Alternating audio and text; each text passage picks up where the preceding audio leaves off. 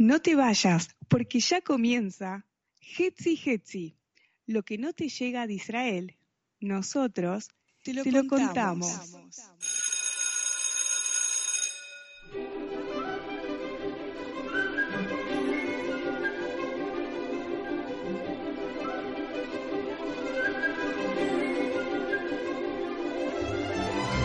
Hola, hola, hola, shalom, shalom, y bienvenidos una vez más a este programa semanal, podcast de Israel, que hemos llamado Hetzi Hetzi mitad y mitad. Aquí estamos con la presencia internacional, nuestra locutora internacional, la licenciada Jennifer. Hola Jenny, ¿cómo estás? Hola, ¿qué tal? Muy buenas a todos.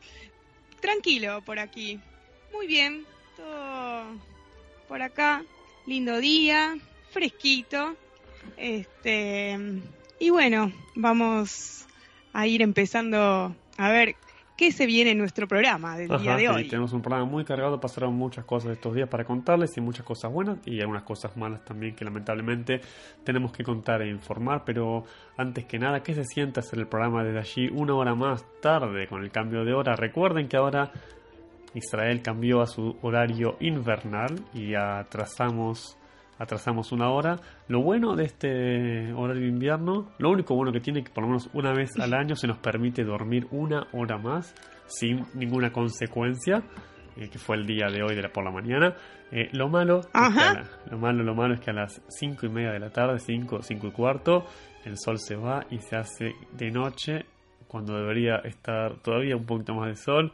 Es un poco deprimente salir del trabajo a las cinco y media, seis de noche, pero hay que acostumbrarse por un par de meses. Así que estamos acá en nuestro horario invernal. Eso quiere decir que oficialmente, la verdad que ahora sí comenzó el, invierno, se siente ya la oscuridad temprana y con, con, las bajas temperaturas que recibimos la semana pasada y la tormenta, la verdad que, y, y la falta de humedad, todo junto, vino todo junto, nos hemos resfriado, se nos cortaron ya las manos, los labios, toda la piel seca. Así que sí, oficialmente comenzó el invierno por acá, sí. Y bueno, eso es lo que me pasa a mí cuando aquí es invierno. También se me cortan los dedos, tengo todo la cara roja paspada. Y bueno, así es. los opuestos, los polos opuestos. Así es, sí. Bueno, vamos a, ir comenzando así este segmento en este programa invernal. Recordarnos los medios de comunicación. Por favor. Sí, pueden comunicarse a través de nuestra página de internet www.hetsyhetsi.com. Nos pueden enviar un email a hetsyhetsi1.gmail.com. Nos encuentran en Twitter, arroba hetsyhetsi y en Facebook es facebook.com barra Radio. Recuerda también a todos nuestros oyentes que usan la plataforma Spotify para escuchar música, que nos pueden escuchar también por ahí.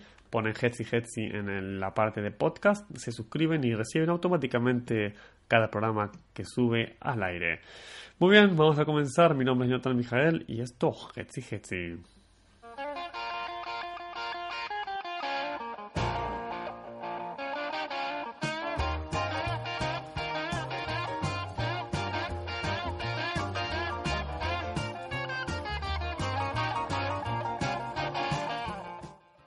Bajamos la música para bajamos la música para para comenzar tal vez con la noticia triste. Uno prepara el programa en la semana, lo que va a decir, las cosas que, quiere resaltar, las cosas buenas, las cosas malas que sale para el mundo y se entera el sábado por la noche de un terrible atentado, ataque terrorista en una sinagoga, en un Beit Knesset en Estados Unidos, donde 11 personas, eh, Yehudim, judíos, eh, fallecieron eh, esta muerte, como se dice en hebreo, Kiddush Hashem, en santificación del nombre divino, fueron asesinados por el simple hecho mm. de ser judíos. Creo, creo que mucho más para agregar no hay. Vamos a traer un poco eh, las palabras del ministro Bennett, Naftali Bennett, que viajó a Estados Unidos siendo ministro que posee también la cartera de ministro para las diásporas aquí en Israel apenas terminó el eh, Shabbat, ayer sábado por la noche, el ministro Bennett viajó a Estados Unidos y dijo lo siguiente hoy, hace un rato, el corazón está aturdido por, por los eventos, 11 familias que perdieron seres queridos en un evento maldito de odio y locura, el Estado de Israel y el pueblo de Israel se inclinan ante la comunidad de, Pittsburgh que ha experimentado una tragedia tremenda. Vinimos aquí para poner el hombro, para fortalecer y para transmitir un mensaje claro. El pueblo de Israel está unido y fuerte como un, como un solo hombre, con un solo corazón. Que sus recuerdos sean bendecidos. También el presidente de Israel, Ruben Rivlin, viajó a Estados Unidos y dijo lo siguiente, debemos decirlo alto y claro, este es un acto que surgió del antisemitismo. Nuestros hermanos y hermanas fueron asesinados por el hecho, el simple hecho de ser judíos. No podemos negarlo ni ignorarlo. No debemos ignorar ni, ignorar ni aceptar esto que ha sucedido en ninguna parte nunca. Todos sabemos cuáles son las terribles consecuencias cuando ignoramos o aceptamos estos actos de terror. Y Sichrum Baruch, que su memoria sea bendecida.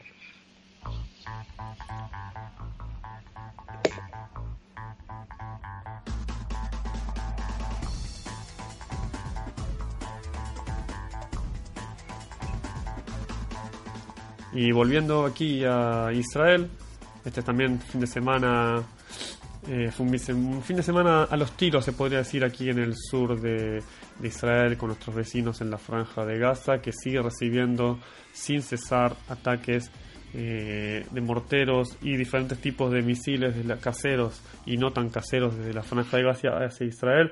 Y la respuesta que nos, la respuesta no, la pregunta que nos hacemos una y otra semana es qué está esperando el Estado de Israel, el gobierno de Israel, para responder a los ataques y decirle de una vez por todas a la gente que está del otro lado, no importa si es el Hamas, la Yihad Islámica o quien sea, que está del otro lado de, de, la franja tirando los cohetes, porque entre ellos se pelean a ver quién tira primero quién tira segundo. No, yo no fui, yo no fui, fui el otro, fue el otro, pero no importa, a nosotros no nos tiene que importar. ¿Qué está esperando el Estado de Israel para responder y hacer entender al otro que con el Estado de Israel no se jode? La verdad que es inentendible.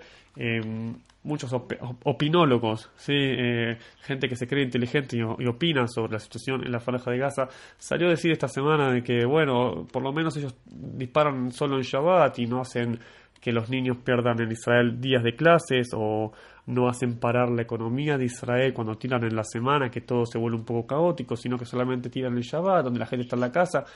¿Y a quién le importa que la gente esté en casa? Al contrario, la gente durmió más de 50.000 personas que viven en el sur de Israel, tuvieron pasar un, un sábado, un Shabbat de mierda, para decirlo de alguna manera, eh, donde durmieron en los Miklatim, en los Mamadim, y escucharon una y otra vez la sirena del código rojo para ingresar a, los Miklatim, a los Mumadim, y otra vez el Estado de Israel responde a los ataques, pero responde de una manera muy sutil. Estamos esperando, la verdad.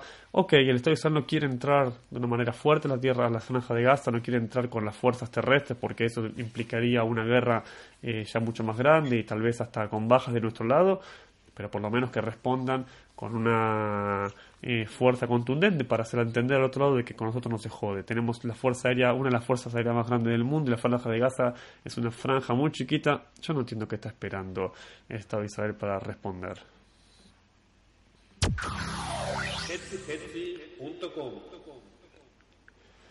Y pasando completamente de página, eh, vamos a hablar de una noticia que salió estas semanas aquí eh, se está hablando de un shiputz, de un arreglo eh, contundente eh, en Maharata Machpelah. Maharata Machpelah es la, la cueva de nuestros patriarcas, donde están enterrados Abraham, Isaac y Jacob y sus esposas, Sarah, Rivka y Lea. en el sur de Jerusalén está la ciudad de Hebrón y así se encuentra este edificio. y unos 3.700 años después de que Abraham compre la cueva a al rey de Hebrón. Eh, Israel decide ahora sí remodelarla. Eh, en la Parashata Shabua de esta semana leemos que eh, Sara fallece, la esposa de Abraham, y Abraham va y compra esta cueva como símbolo de... es muy interesante, hay muchos intérpretes que dicen porque Abraham, el primero que se preocupa por enterrar a alguien en la Torah es Abraham. Y el primero que compra algo en la Torah también es Abraham. Y no compra una casa en la tierra de Israel, no compra un campo, no compra un viñedo, compra una cueva para enterrar a su esposa. El mensaje es muy fuerte. Abraham dice aquí es donde, entierro a mi esposa, es aquí donde quiero vivir, en la tierra de Israel. Y así es un mensaje para todas las generaciones. Y el ministro de el ministro Gambliel, ministro eh, que está metido también en la parte de, edificios históricos y la, el ministro de Defensa, em, eh, anunció que otorgará un presupuesto especial para remodelar la tumba de los patriarcas, el edificio donde se encuentran enterrados, como dijimos, todas estas personas. Eh, y lo que dijo es que anticipándose estos próximos días al invierno que está por llegar, los residentes de Hebrón que reciben a cientos de miles de judíos cada año para visitar este lugar sagrado temen por las lluvias que eh, caen también en la capilla abierta central donde el sector de rezos está abierto al cielo y por este propósito exigen eh, los habitantes de Hebrón que sea techado lo antes posible. Y otro problema que tiene la Marata Bajpela es que se enfrenta, no se enfrenta, está construida obviamente no fue, fue construida luego eh, de que Abraham la compre hace unos 2000 años este edificio que el edificio, el edificio está construido eh, en las alturas está para llegar a la parte de rezo hay que subir unas decenas de escaleras. Las personas que no pueden subir escaleras por el momento no pueden subir hacia la parte de rezo, a la parte de arriba. Entonces lo que quieren hacer es, adaptar el edificio a las nuevas eh, normas de eh, necesidades para la gente que no pueda subir. Así que esperemos que suceda también lo antes posible para que el invierno sea más fácil estar ahí y para que todas las personas tengan acceso a Maharat a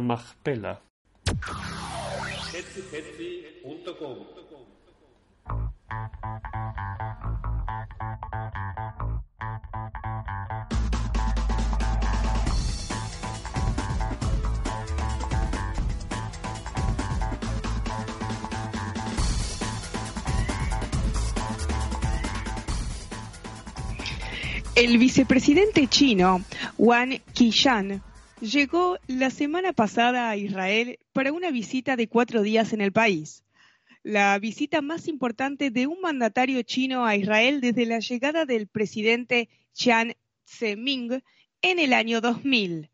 Durante la visita, Wang participó en reuniones políticas y económicas. Fue invitado de honor en la conferencia de innovación del primer ministro. El mismo Wang es conocido por no viajar mucho fuera de su país, por lo que el hecho de que una persona tan importante haya ido a visitar el país es un reconocimiento chino de la importancia de Israel. Como se refleja en la naturaleza de la visita y los empresarios de alto nivel que la acompañaron, los chinos están principalmente interesados en la innovación tecnológica que Israel tiene para ofrecer. La creciente cooperación entre China e Israel se basa principalmente en la innovación israelí y la necesidad china de ampliar sus capacidades tecnológicas. Esta es una política guiada por el presidente chino Xi Jinping, quien entendió que el crecimiento debe basarse en la innovación y la creatividad después de que el crecimiento basado en mano de obra barata se haya agotado. En Israel, el principal motor de crecimiento es la innovación tecnológica y la industria israelí está constantemente buscando nuevos clientes y mercados. Esta es la conexión que llevó a Netanyahu a definir las relaciones entre los dos países como una unión celestial. Después de reunirse con el primer ministro chino, Li Keqiang, durante su visita a Beijing, en mayo del año 2017. Entre los invitados a la Feria de Innovación celebrada la semana pasada en Israel se contaba con el vicepresidente chino Wang Qishan, el fundador y presidente de Alibaba, Jack Ma, el ex CEO de Google, Arik Schmidt, la ex ministra de Innovación británica, la baronera Joanna Shields, y el vicepresidente de Facebook, David Marcus. La conferencia se llevó a cabo en Tel Aviv y Jerusalén los días miércoles y jueves de la semana pasada. Durante 70 años, Israel se ha transformado de un país de inmigración con bases débiles en uno de los países más poderosos del Medio Oriente debido a la innovación, dijo el, el vicepresidente de China en el evento. También en China durante los últimos 40 años se ha convertido en uno de los países más fuertes del mundo. Los dos países tienen mucho en común y mucho se puede lograr a través de la cooperación, tanto como para los propios países como para los propios dos países como para la gente del mundo. Así es, un evento muy importante que se realizó en la semana pasada. Eh, lo más, eh, lo más destacado no fue lo que voy a decir ahora, pero una cosa muy interesante y muy linda fue lo que pasó. Eh, el hijo de Shimon Pérez fallecido, de ex expresidente de Israel, ex ministro, que durante todos sus años de carrera política apuntó y hizo un esfuerzo muy grande para que Israel tenga su avance tecnológico importante, fue el que impulsó eh, a Israel a tener su primera bomba atómica en los años, ya no sé, muy viejos.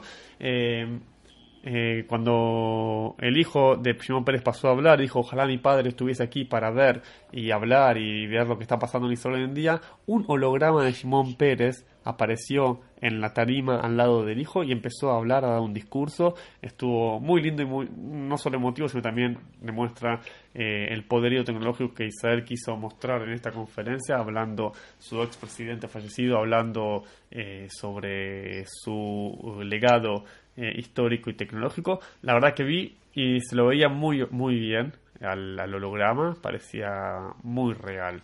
Tuvo un muy bueno y esperemos que también traiga sus frutos importantes eh, aquí en Israel en los contratos internacionales y mejore la economía y obviamente la tecnología en todos lados del mundo. Y hablando de, de avances tecnológicos, se está llevando a cabo un concurso internacional una nueva carrera al espacio que es auspiciada por Google, la primera empresa no gubernamental que llegue a la Luna y cumpla tres misiones, se va a llevar 20 millones de dólares.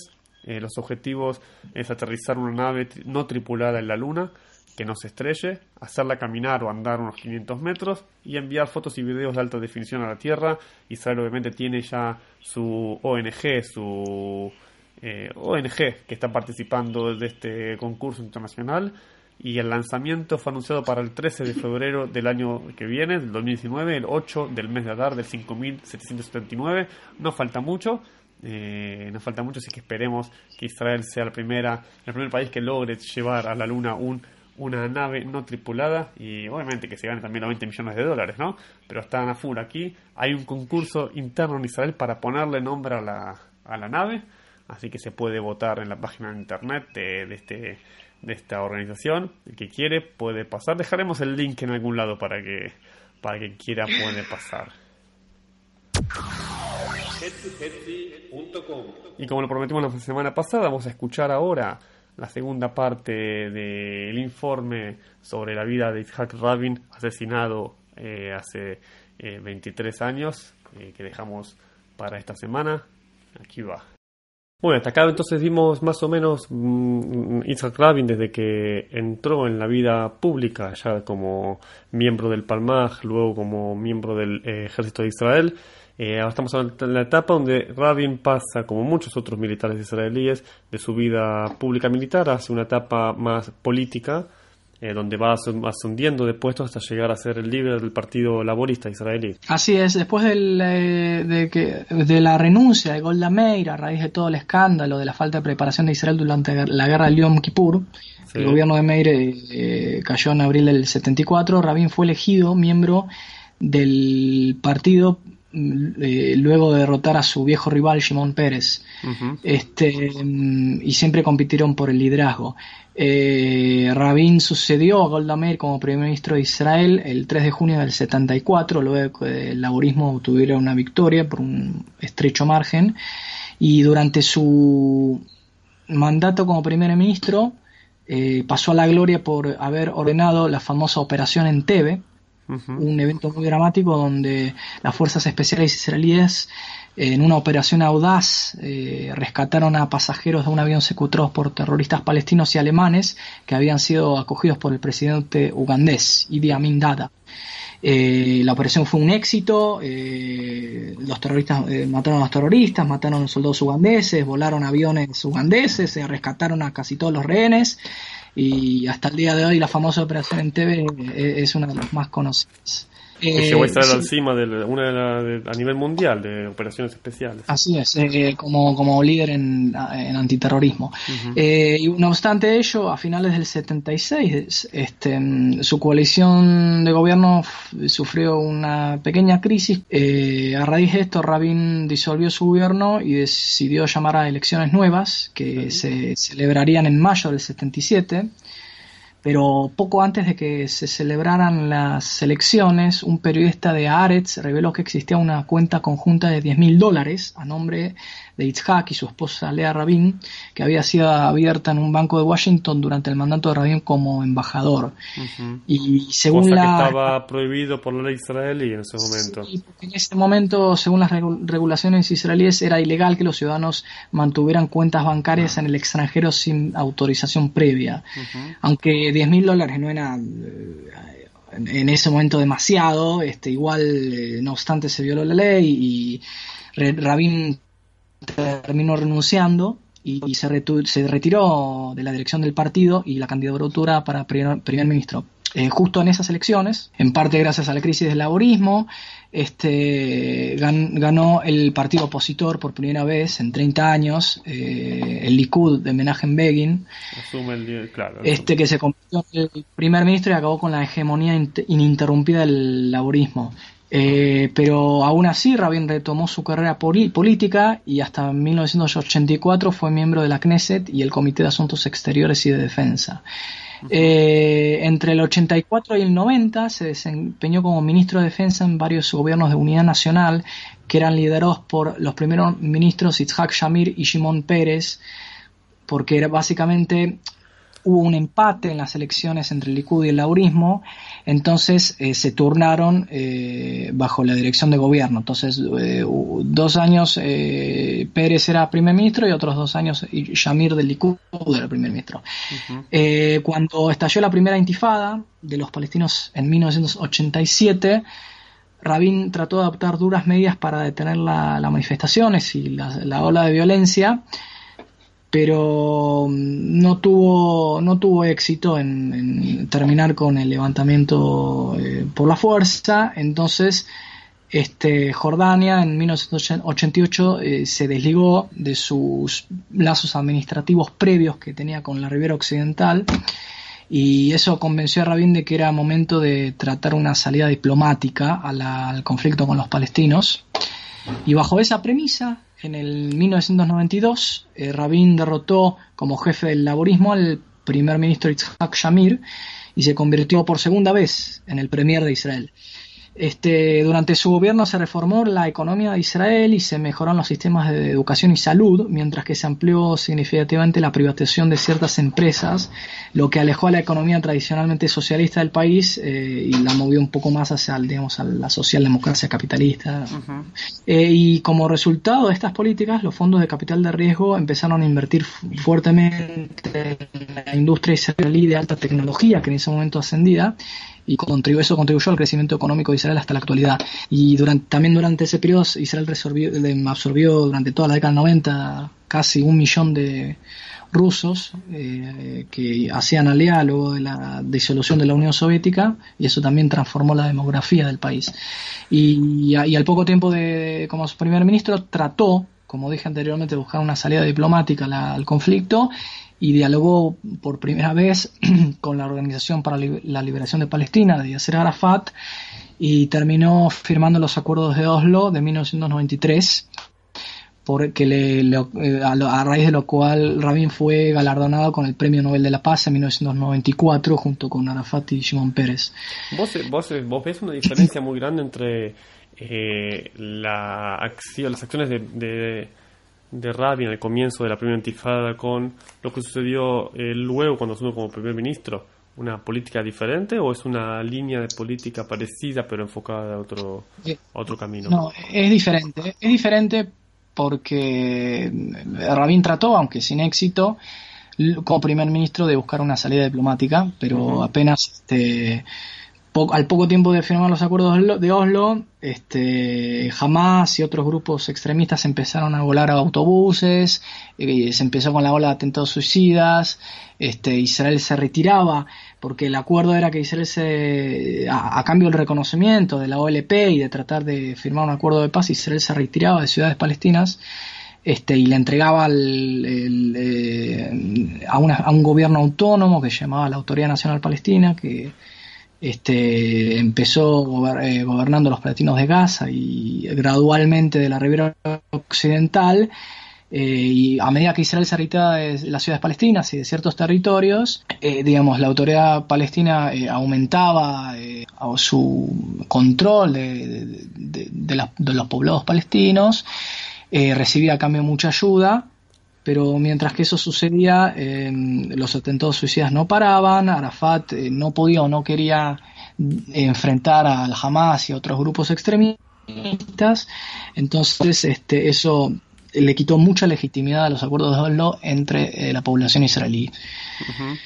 Este, y hasta el día de hoy él es recordado con, con cierto resentimiento, sobre todo por sectores de, derecha, pero incluso aquellos que no lo recuerdan con resentimiento no tienen, eh, digamos, en, la gran mayoría de los, israelíes, de los israelíes no tienen un buen recuerdo de los acuerdos de Oslo, que posteriormente después fue mucho peor, digo, cuando estalló la segunda intifada y la violencia aumentó. Así que a raíz de toda esa tensión que vio la sociedad israelí, se eh, aumentó la brecha entre la derecha y la izquierda, la derecha que se oponía a los acuerdos de Oslo, la izquierda que, pedía darle una oportunidad. Eh, y finalmente el 4 de noviembre de 1995, durante un acto por la paz, eh, Rabin fue asesinado por Igal Amir, que se opone, un extremista que se oponía a los acuerdos de Oslo, fue acribillado en, la Plaza de los Reyes de Israel, que en Tel Aviv, que ahora se, llama Plaza Rabin. Eh, eh fue arrestado, está condenado a cadena perpetua hasta el día de hoy. Ese fue básicamente eh, un shock muy grande para la sociedad israelí. Eh, dos días después de su asesinato, el 6 de noviembre del 95, fue enterrado en el Monte Herzl en un funeral al que asistieron muchos líderes mundiales, entre ellos el presidente estadounidense Bill Clinton, el premier australiano Paul Keating, el presidente egipcio Hosni Mubarak el rey Hussein de Jordania. Y Clinton en ese momento pronunció las famosas palabras eh, Shalom Haber, adiós amigo, que se convirtieron en, un eslogan hasta el día de hoy. Y, si tuviésemos que hacer una reflexión acerca de la vida de, de Yitzhak Rabin en Israel, estamos hablando de una persona que nació antes de la creación del Estado de Israel y fue asesinado. Sí, es el primer ministro, el primer ministro que nació antes de la creación del Estado. El primer ministro que eh, el primer primer ministro que nació antes de la creación del Estado en Israel. En Israel, exactamente. Y falleció, fue asesinado, perdón, eh, muy adentro ya de su vida política e influyó mucho en, en la política israelí, la ciudad israelí, pasando otra vez, como dijimos, desde los comienzos en el Palmaz como una eh, un soldado, después como comandantes y hasta comandante del ejército de Israel, ministro de defensa, primer ministro ¿Qué, reflexión podemos tener acerca de, de, Isaac Rabin? Bueno, yo pienso que este, mucha gente malinterpreta cuál era cuál era la intención de Rabin al firmar los acuerdos de Oslo con Arafat. Eh, yo creo que las intenciones de, Rabin eran realmente buenas. O sea, él era un patriota que quería este, lo mejor para Israel, quería una solución diplomática al conflicto que por cierto, este, tenía su lógica, porque de hecho, gracias a los acuerdos de Oslo y al acuerdo de paz que firmó con Jordania, que me olvidé de mencionar, en octubre del 94, eh, Israel también ganó más legitimidad internacional, este, muchos países del bloque del este, de la ex Unión Soviética, eh, abrieron sus relaciones diplomáticas con Israel, incluso India, China, países que hasta ese momento no, tenían relaciones. Y eso mejoró su legitimidad también económicamente, se puede decir. No obstante ello, este, él malinterpretó las intenciones de Arafat, él creía que era un líder como él que quería lo, mejor para su pueblo, que estaba dispuesto a enfrentar a los extremistas de su sociedad con tal de llegar a un acuerdo de, dos estados o a un acuerdo de paz. Este, no obstante ello fue un fracaso total, eh, no por Rabin, sino por Arafat, el Hamas, este, y bueno, también el Galamir que lo mató, porque no se sabe si no lo hubiera matado, qué, qué, pasaría. A lo mejor Rabin hubiera suspendido los acuerdos de Oslo, no lo podemos saber. Este, él ya lo pensó en su momento. Poco antes de ser asesinado, él pensó, a diferencia de Shimon Pérez, él pensó anular los acuerdos de Oslo porque veía que no daban resultados, que los seguían los atentados suicidas, que las concesiones israelíes no se correspondían con concesiones palestinas. Este, pero bueno, eh, su vida fue truncada. Eh, los acuerdos de Oslo posteriormente se mantuvo la autoridad palestina, se mantuvo ciertas bases eh, de esos acuerdos en cuanto a la, gobernabilidad de las zonas palestinas, del área A, B y C, que es en otro momento lo explicaré. Sí, sí. Eh, pero eh, sobre todo a raíz del estallido de la segunda intifada en el 2000, ahí eso, eh, básicamente el proceso de paz este, se truncó definitivamente. Israel logró poner fin a la violencia cinco años después del estallido de esa intifada, pero hasta el día de hoy el conflicto no se ha, se, ha, resuelto. Sí, hay que, para mí, opinión personal, hay que separar, hoy en día se habla mucho de Moreshet Rabin, de lo que heredamos de Rabin luego de su asesinato. Eh, y lamentablemente, desde mi punto de vista, se habla únicamente de los acuerdos de Oslo, como la herencia que Rabin nos dejó, eh, su intención de hacer la paz con los palestinos o con, de encontrarse con Arafat, el terrorista, para hacer un acuerdo de paz con ellos, cuando en verdad la herencia que recibimos de, Rabin, el aprendizaje que recibimos de él, es mucho más amplia que solo el final de su carrera política, el real de su vida, que es el, eh, que, por lo que fue asesinado, sino toda su carrera militar y pro eh, Estado de Israel para primero la creación del Estado y luego para la defensa del Estado de Israel, tanto como militar como político. Por supuesto, fue un hombre que dedicó toda su vida eh, para el bienestar de Israel, según lo que él entendía que era lo mejor para el país, tanto con la guerra como con la paz. Él intentó lo mejor eh, y, dio su vida por ello, hasta el final. Muy bien, este fue Isaac Rabin pasando por Hetzi Hetzi. Gracias Andrés y nos estaremos encontrando de acá un tiempo para hablar del próximo personaje. Con todo gusto, Johnny. Shabuato. Shabuato.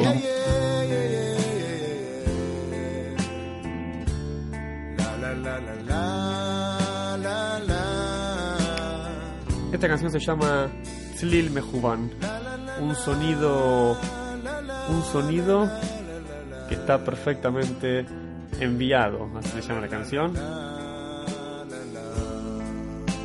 Apuntado, sonido apuntado, digamos.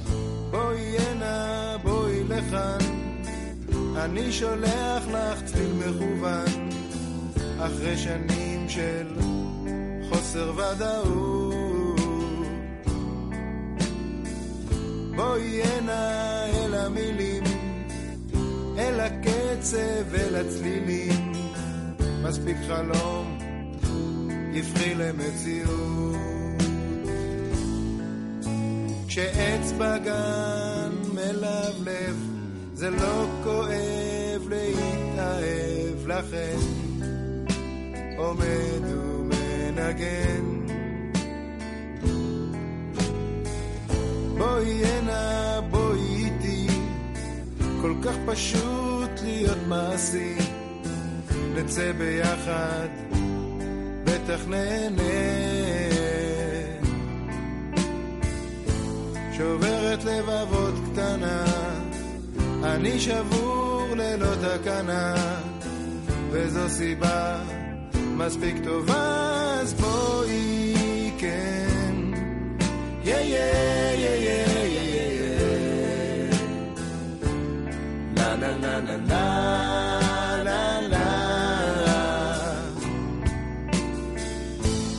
La, la, la, la,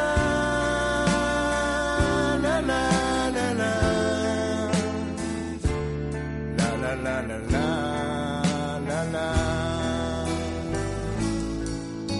כשעץ בגן מלבלב זה לא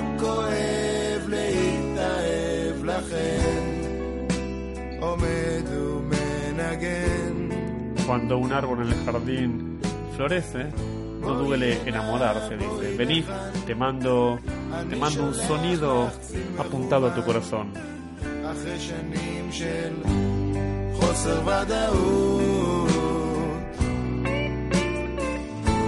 שוברת לבבות קטנה, אני שבור ללא תקנה,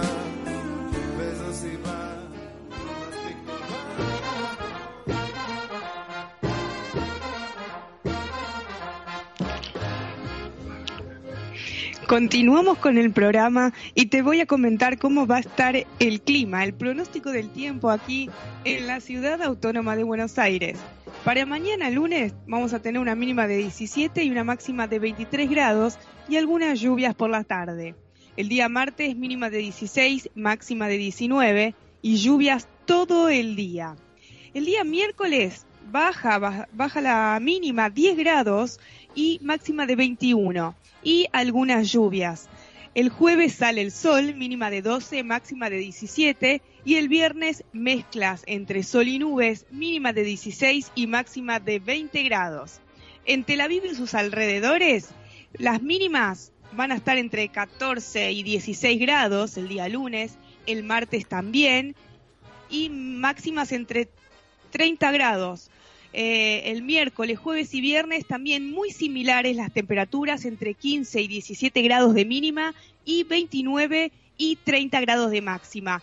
Por ahora, sol, sol todos los días. Aprovechamos para hacer los este, lavados. Para claro, la ropa para la ropa. Claro, así este porque por ahora no, no se ven las grandes lluvias. yo, creo que, yo creo que va a ser unas temperaturas altas, pero con poca humedad, esa que bien de invierno, que sale el sol, está lindo, está lindo el solcinto, pero no te puedes sacar la camperita todavía. Creo que esa, es la, definición de esta semana. Les contaremos la semana que viene, veremos cómo sigue la cosa por aquí. Les mandamos un saludo muy grande a todos nuestros oyentes. Eh, que tengamos Besorot Tobot, unas buenas eh, noticias esta semana. Esperemos que sea todo para bien. Y nos encontramos la semana que viene. Así es, nos vamos a escuchar y a reencontrar la próxima semana. Chau, chau. chau.